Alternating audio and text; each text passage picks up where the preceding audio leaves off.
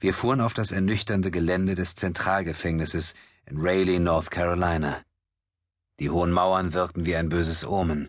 Der Sicherheitstrakt war wie ein Gefängnis innerhalb eines Gefängnisses, umgeben von rasierklingenscharfen Drahtzäunen und tödlicher elektrischer Absperrung. Auf sämtlichen Wachtürmen waren bewaffnete Wärter. Das Zentralgefängnis war das einzige Gefängnis in North Carolina mit Todeszellen.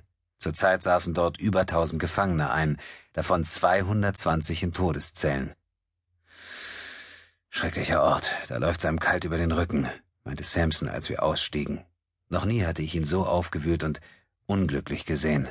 Mir gefiel es hier im Zentralgefängnis auch nicht. Im Hauptgebäude war es so still wie in einem Kloster.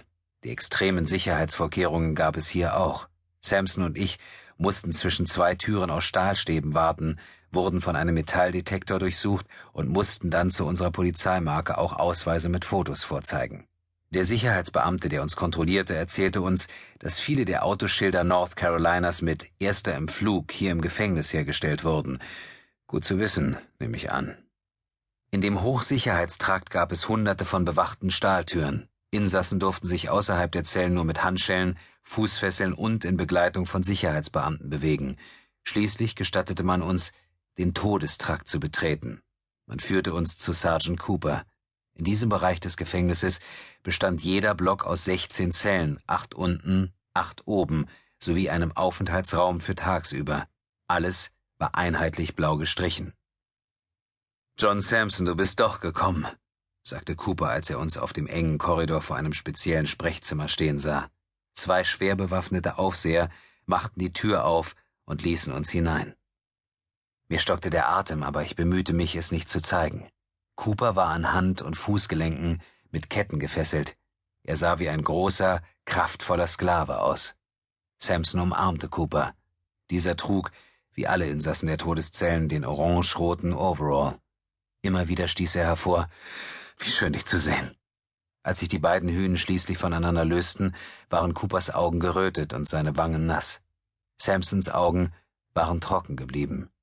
Ich habe John noch nie weinen sehen. Das ist das Beste, was mir seit langem passiert ist, sagte Cooper. Ich habe nicht geglaubt, dass jemand nach dem Prozess kommen würde. Für die meisten bin ich bereits tot. Ich ähm, habe jemanden mitgebracht. Das ist Detective Alex Cross, sagte Sampson und schaute mich an. Er ist der Beste, den ich beim Morddezernat kenne. Genau, was ich brauche, sagte Cooper und nahm meine Hand. Den Besten. Und jetzt erzähl uns mal den ganzen Wahnsinn. Alles, sagte Sampson. Von Anfang bis zum Ende. Alles. Deine Version, Coop. Sergeant Cooper nickte. Gern.